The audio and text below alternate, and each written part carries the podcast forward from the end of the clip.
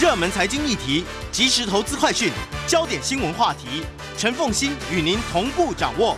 欢迎收听《财经起床号》。Hello，各位听众，大家早！欢迎大家来到九八新闻台《财经起床号》节目现场，我是陈凤欣。一周国际经济趋势，在我们线上是我们的老朋友丁学文。Hello，学文早。哎，奉新各位听众，大家早安。好，这一期的《经济学人》其实是有两个版本的 cover story。对这一期呢，好好久不见啊！那经济学人又用了两个封面故事啊，一个是美欧版本的，一个是全球版本的。不过呢，都跟九一一二十周年有关啊。那我们先来看一看美欧版本的封面故事啊。如果大家有看它的封面设计啊，其实经济学人在一个战火烟消的背景前面，巧妙的用纽约被炸毁的双子星世贸大厦拼出的九一一，提醒我们这个事件已经二十年了。那下面有一排翻啊白的补充文字啊。美国的过去跟现在啊，可见经济学人对美国有一些批评啊。那这一次经济学用的五篇文章啊，除了序论第二篇，还有第十七页的 briefing 专文啊。如果大家有兴趣的话，在美国板块第一篇，还有它的 lexing 专栏啊，它有特别针对九一之后这二十年来。纽约的 downtown 是怎么重新建起立起来的？还有所谓的美国的穆斯林他们的遭遇啊，都有一些描述。那另外在 Books and Us 啊，第一篇第七十一页，他推荐了两本书。那这两本书主要也是在告诉我们，美国过去二十年历经了，包括美国人为什么变得那么愤怒，包括川普怎么横空出世的。如果对美国特别有兴趣的人可以来看。不过我们来看一看这一次的文章内容啊。文章一开始他说。二十年前的九一一事件后，美国尝试向外重塑新的全球秩序。今天的我们清楚看见，美国再次改弦易辙，决定把这个外交政策抛弃在阿富汗喀布尔机场的跑道上。拜登表示，从阿富汗撤军是为了结束一个远距离战争的时代。不过，这让美国很多的盟友不上不下，敌对国家却感觉欢喜若狂。大多数美国人早就厌倦了这一切。事实上，哦，有调查显示，哦，三分之二的美国人感觉这场战争不值得。然而，疲倦和冷漠的民族情绪对美国未来在全世界扮演的角色只有负面的影响。如果他能够从九一一事件吸取到正确的教训，他仍然具备强大的能力，仍然可以为二十一世纪重新提供力量。啊，这大概是经济学的一个大的 summary。那事实上，那一次九一一事件在美国土地上死亡的三千多人，引起了强烈的反应，也进一步凸显了美国的单边主义时代。曾经，美国确实拥有一个无可争议的统治力量。美国的布希总统曾经宣誓：你要么选择跟美国站在同一边，否则你只能站立在美国的对面。当时的北啊北大西洋公约组织哦，对九一一同仇敌忾，对，甚至俄罗斯的普京也承诺要跟美国进行军事合作。当时的美国国家安全顾问 Rice 声称这是冷战的一个结束。当美国军队势如破竹的击溃塔利班，也预示着新的一个所谓轻接触的战争 （light touch）。九一一之后的第六十三天，喀布尔就沦陷了。这本来可以是一个可以持续的成就。全球反恐的努力持续改善，宾拉登早就死亡，再也没有一个对美国的恐怖攻击可以成功。今天的曼哈顿下城区更是早已焕然一新。美国对九一一的回应，如今看起来大部分留下的轨迹却充满痛苦。粉碎基地组织的使命变成了不停歇的政权更迭和重建国家的期待。为了达成在阿富汗和伊拉克取得的结果，全球付出了巨大的代价。伊拉克的大规模杀伤性武器现在看起来只是一个海市蜃楼。美国确实打破了既有的酷刑跟禁忌。但也失去了道德的制高点。那些最初的想象的、看似清晰的发动干预的感觉，已经逐渐化成了另外一种犹豫不决。这在二零一三年干预叙利亚是不是有使用化学武器中显露无遗。二十一世纪初深陷的中东泥潭，进一步分散了人们对东方中国崛起的这个事实的注意力。拜登在喀布尔的溃败，塑造了一个严峻的结局。有些人从里面看到了美国的无能和衰落，但是其实这有点言过其实。越南当时的沦陷，并没有进一步导致西方在冷战对峙中的失势。尽管美国确实有缺陷，包括它的分裂、它的债务，甚至它破旧的基础设施，不过它还是在很多方面啊是有它的能力的。譬如说，经济学人就提到，它在全球 GDP 的份额仍然超过百分之二十五，跟一九九零年其实相去不远。它在科技和军事上的领先也还存在。尽管公众舆论已经导向美国的内缩，但跟一九三零年代的孤立主义相比，美国现在还是很依赖全球化。另外，美国拥有九百万的海外公民，三千九百万贸易支持的工作岗位和三十三兆美元的外国资产。所以，经济学人认为，一个开放的世界对美国还是有吸引力的。他的外交政策在奥巴马时期开始发生转变。奥巴马试图转向亚洲，并缩减美国在伊拉克和阿富汗的战争。川普的变化无穷和交易性全魔才是一场灾难。尽管他在结束美国对中国的幻想有所贡献，拜登拥有丰富的外交经验和制定拜登主义的顾问团，他应该可以收拾残局。他的目标则是结束无休止的战争，并完成向亚洲伸展势力的转移，以及确保解决网络安全这些新领域的架构和重建全球盟友的关系。经济学人其实支持其中大部分的议题，尤其对气候变化等二十一世纪最优先的事项。这届美国政府对妇女权利的态度也比过往好，这对地缘政治的影响可能比大多数人意识到的还要大。但拜登主义的重要内容还是令人感觉到有些担忧跟模糊。放弃阿富汗已经激怒了几乎被征求没有被征求意见的盟友，对中国采取对抗的模式，则可能模糊了。对气候变化议题的关注，拜登主义的首要原则是坚持外交政策必须为美国的中产阶级服务。拜登认为，美国在海外采取的每一个行动都必须考虑到美国的中产阶级和工薪家庭。贸易、气候和中国都是美国至关重要的问题。从某种意义来说，这非常显而易见。所有国家现在啊，全世界的都在为自己国家的长期利益而努力，而安内才能攘外。更是所有国家的共识。不过，美国为了取悦自己人民而做出的关于全球利益的决定冲动，却已经造成了问题。在阿富汗，为了取悦美国国内的选民，拜登制定的撤军的最后日期九月十一号，而撤出军队的决定却忽视一个现实，那就是一个适度的美国驻军其实才可以阻止塔利班的一下子接管。在 COVID-19 的防疫上。美国更是错过了错过了领导全球疫苗接种的机会。对，这本来可以帮助美国赢得更多的感激，还有重塑美国的实力。现在的风险在于，拜登在美国国内的错误，有可能让他的外交政策不那么顺利。美国需要找到一种新的方式去和中国共存，并在不同领域展开新的战争或者新的合作。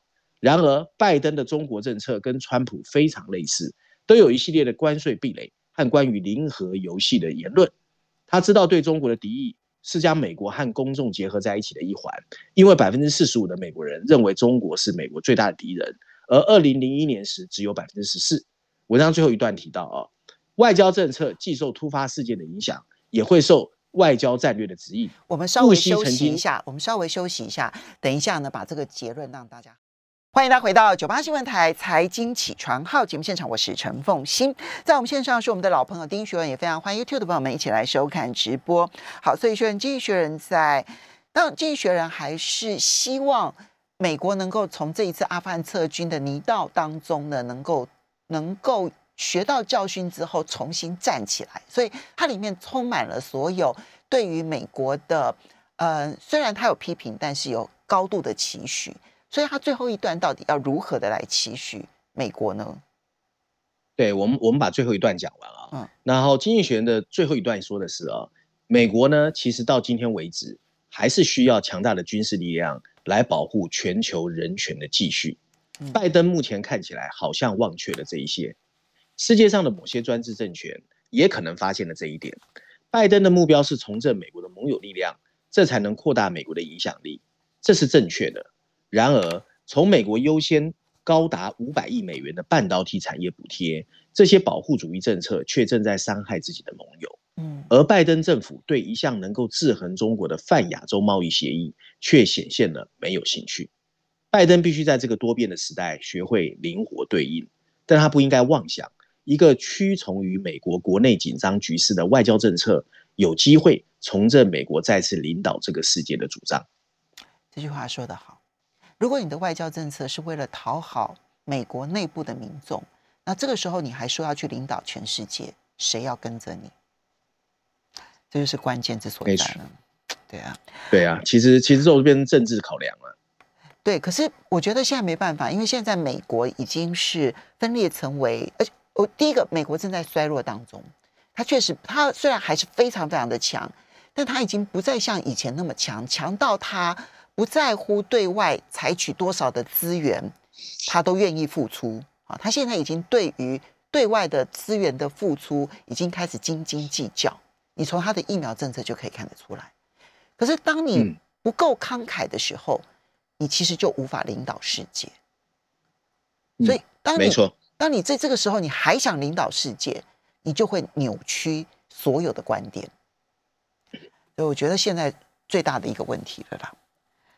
嗯，好，没错。接下来再来看的是全球版本的 cover story。你说这个也跟九一一有关？对，它最主要，因为如我不知道凤欣记不记得，有一个呃国家地理杂志的一个 cover story，一个阿富汗少女。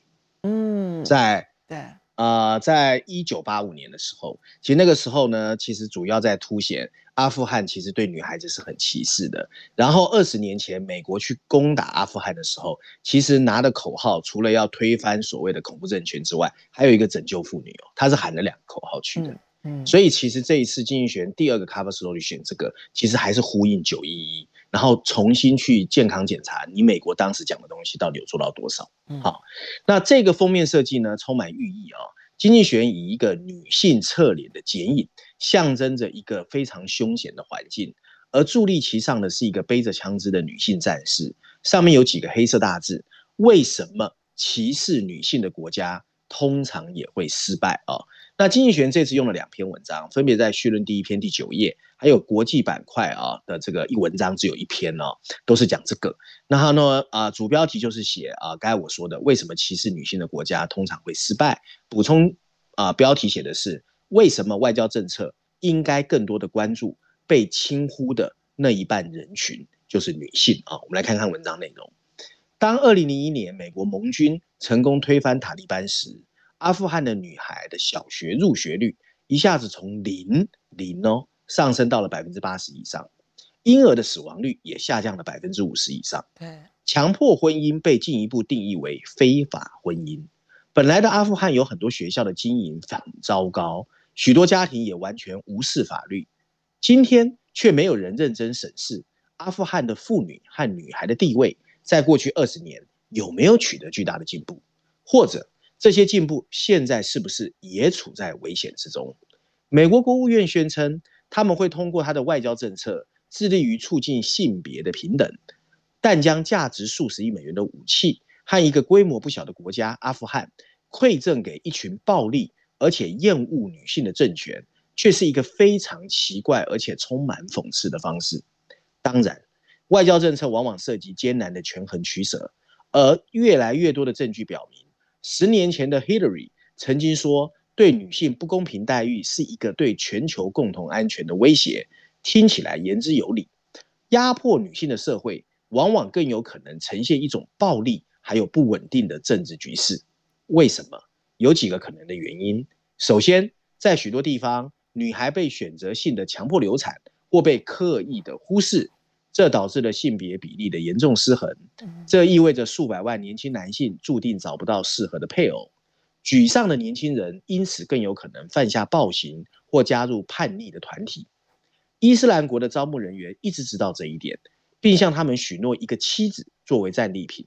所以一夫多妻制也造成了这个世界单身青年的过剩。上层年轻呃上层阶级的男人的多个妻子，意味着下层男人的沦落单身。所有冲突都有复杂的成因。但克什米尔是印度性别比例最不平衡的国家之一，或华盛顿和平基金编制的脆弱国家指数，让我们发现全球最动荡的二十个国家其实都执行着一夫多妻制。在九月五号刚刚发生政变的几内亚，十五岁到四十九岁的已婚妇女中有百分之四十二归属在一夫多妻制的家庭。中国也注意到了境内过剩的未婚男性保持着限制，以致他的邻国。有时会怀疑中国会不会因为有一天要帮单身男生太多的中国人找老婆而入侵 富裕的民主国家以外，富裕的民主国家以外，男性主义仍然是许多社会的基本要素。这种情况的出现，最初是为了自卫，借由男性兄弟联合起来击退外来者。今天，他们变成了麻烦制造者，针锋相对的氏族仇恨，在中东和撒哈拉地区早已血流成河。部落为了控制国家而尖锐斗争，这样他们就可以在他们的亲属之间瓜分权力跟资源。这些国家因此变得更加腐败和失能，并远离了人民，间接促进了对圣战分子的支持。建立在男性主义基础上的社会，往往还会压抑女性。父亲有权选择让女性嫁给谁，新郎的家人有时会向新娘的家人支付巨额的款项。这让父亲有动力让女儿越早结婚越好，这不是一个小问题。嫁妆或聘金在全球一半以上的国家都很常见。世界上五分之一的年轻女性在十八岁以前就结婚了，十五岁以前的更有二十分之一。童养媳有可能因此辍学，他们不大可能抚养出一个健康、受过良好教育的下一代。美国的德克斯大学和杨百翰大学的研究人员编制了一份现代对女性态度的全球指数。里面包含了性别歧视的家庭法、不平等财产权、女童早婚、父系婚姻、一夫多妻制、新娘价格、重男轻女、对妇女的暴力行为和法律纵容。结果证明，它跟一个国家的暴力不稳定高度相关。我们从这个里面可以吸取到各种的教训。除了通常的分析工具以外，政策制定者还应该通过性别的临近来研究地缘的政治。如果二十年前有一个性别歧视指数可以参考，美国就会知道在阿富汗和伊拉克建立国家有多难。对待今天的沙地阿拉伯、巴基斯坦甚至印度，不能把稳定视为理所当然。和平谈判应该把妇女包括在内。从一九九二年到二零一九年，只有百分之十三的谈判代表和百分之六的和平协议签署人员是女性。然而，当女性坐在餐桌旁旁时，和平往往可以持续更长的时间。经济学认为，这可能是因为他们更愿意妥协，或许，也许是因为一个没有女性的房间，就像一群拿着枪的男性，随时都可能冲动。叙利亚做对了，因此他们结束了一场可怕的内战。阿富汗的新统治者还没有。广泛来说，当一个政府说到他们想要解放女性时，他们应该认真对女孩进行教育。COVID-19 爆发以来。他们的家庭不但陷入贫困，他们中的许多人更是已经辍学去工作或直接结婚。禁止同婚和不准切割女性生殖器，尽管在偏远的村庄仍然很难。不承认一夫多妻制，要求平等的继承权，严格禁止男人殴打女人，引入公共的养老金，这些措施都会破坏年轻夫妻跟男方父母住在一起的传统，最后让老人没有更好的晚年养老方式。其中大部分应该是属于政府的任务，但外部人士还是有一定的影响力。譬如说，从西方捐助者开始谈论女童的教育以来，已经有更多的女童可以上学。对，从两千年以来，反对早婚的活动人士已经成功促使了五十多个国家或者地区提高了最低结婚的年龄要求。男孩需要从当地咨询机构了解，你不可以使用暴力。但有关如何设计这类计划的想法，已经通过了全球慈善机构和智库在分享。美国国际开发署和世界银行这些捐助者在促进妇女财产权方面也做得很好。即使他们在阿富汗所做的努力会让一切化为泡影，外交政策不应该过于天真。各国都有切身的利益所在，而且必须能够威慑敌人。地缘政治不应该从女权主义的角度来看待。也不应该从经济或核武器的角度来看待。不过，不考不懂得考虑女性利益的政治决策者，绝对也不了解这个世界。好，我完全同意他的看法。好，身为一个女性，这样，只是呢，我觉得有时候我们在看待国际上面很多的事情，或世界上很多的事情的时候，鸡生蛋跟蛋生鸡，有的时候我们常会倒过来看。他认为就是。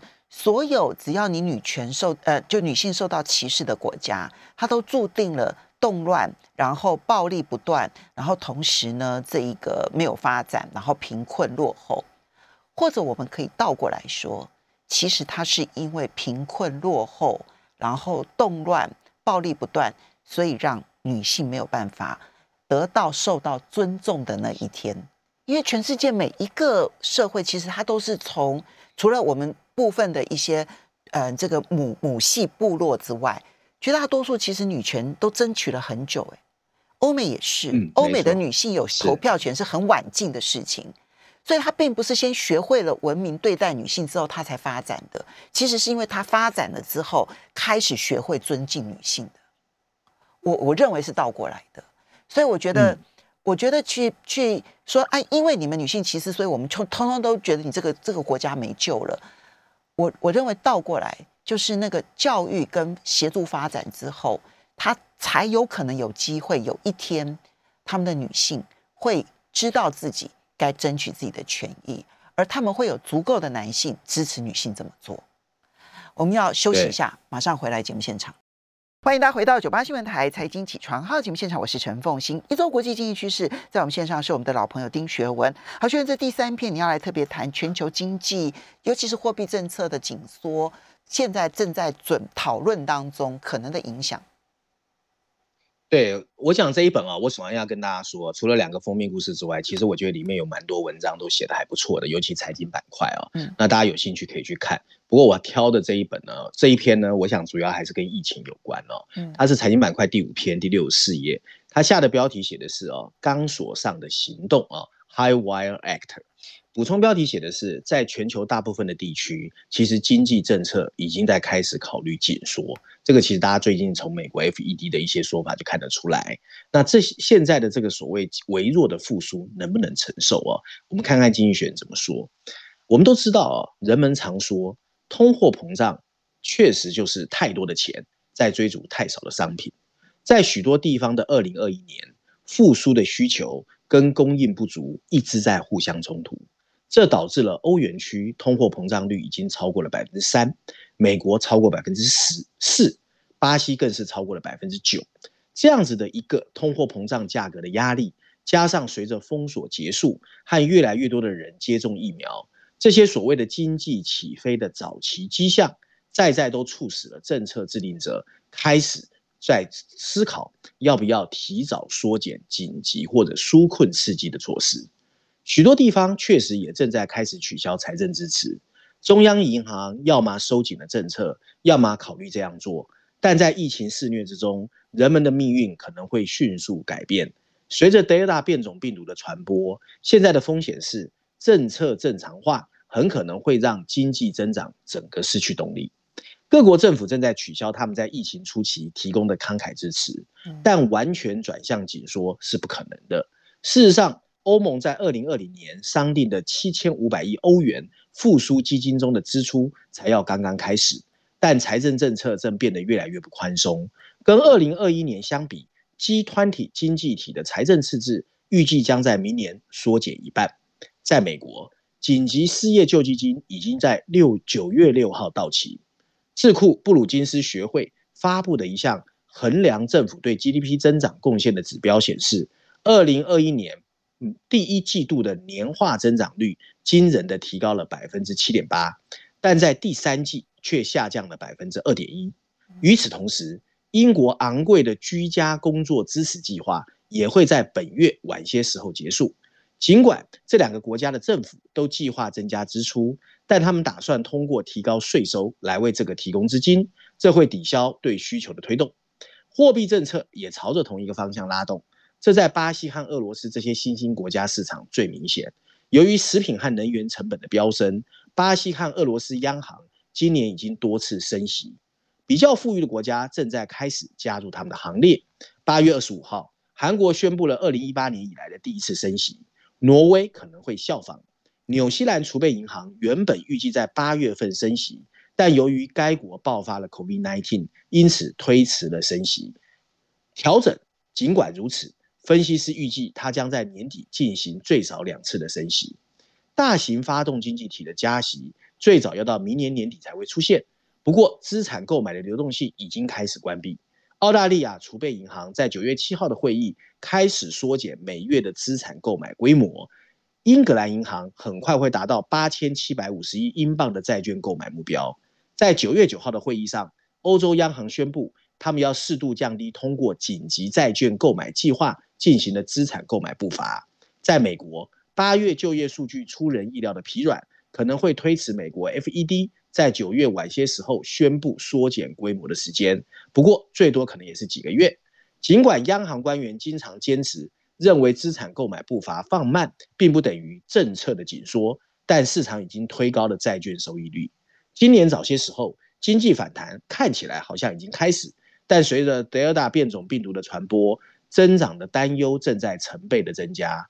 东南亚经历了一个严酷的夏天，那里的工厂闲置，中断了零组件向其他国家的流动，更广泛的抑制了全球的经济活动。文章最后一段提到，鉴于一波 COVID-19 感染浪潮的再度来袭，美国经济看起来也不稳定，对第三季度 GDP 增长的预测已经从年化会增加百分之六降低到百分之四。幸运的是，德尔塔的突然出现，让政策紧缩趋缓，并可能让通货膨胀温和下降。甚至有可能让 output 持续复苏，否则全球经济要同时对应 Delta 变种病毒和纾困刺激措施的退出，会变得更加艰难。嗯。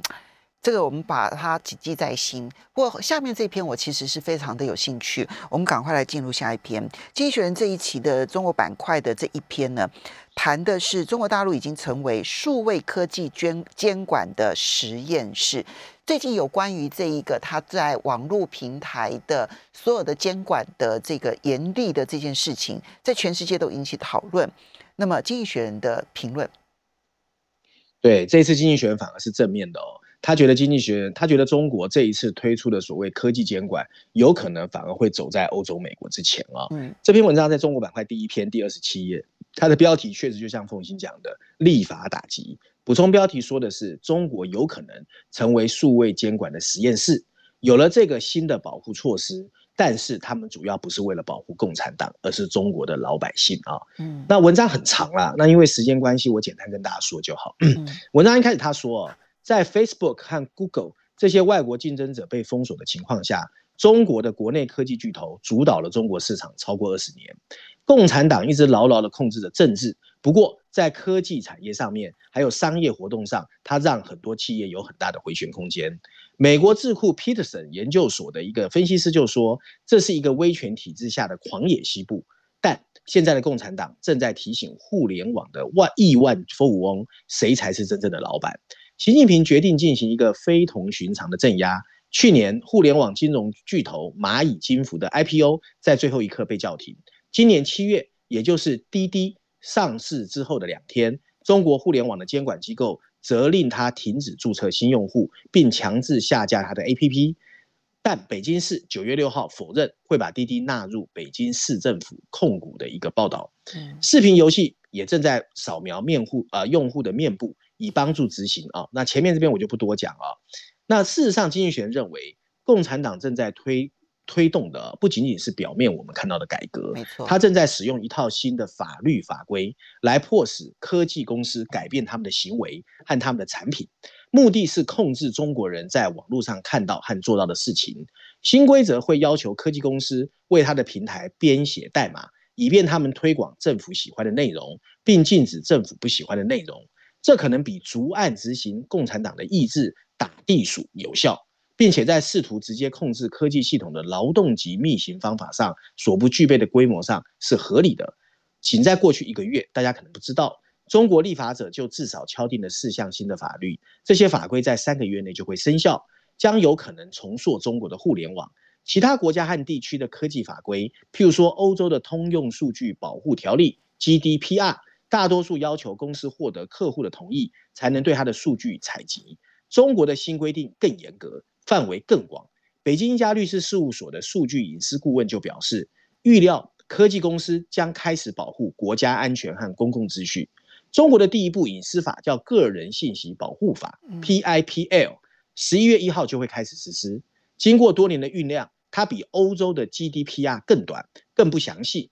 但 GDPR 是启发它的重要来源，它列出了既广泛又有意含糊的原则，细节和未来的重新解释将由特定于某些产业或科技的法规来处理。这个分析师说，这使得监管能够跟上快速变化的科技步伐。他还为政府提供了执行认为合适的模糊规则的余地。我们只剩滴滴受到我们只剩三十秒了。他的结论是。他的结论是说，其实中国有可能会重造一个数据管理规则，而且引领全球。所以他基本上是正面的。正面，他认为全世界现在可能都需要对于科技平台做一个这个呃法规设立，因为过去都是丛林法则，而他现在跑在前头了。这一点我觉得其实大家可以来思考一下。非常谢谢学文带来的这几篇文。